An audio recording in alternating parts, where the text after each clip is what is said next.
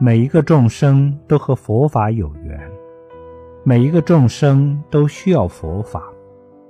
佛陀成道后说的第一句话是意味深长的：“大地一切众生皆有如来智慧德相。”在佛陀扩大无涯的心海里，一切众生都有佛性，都是未成的佛。所以他永远不疲倦，永远充满信心。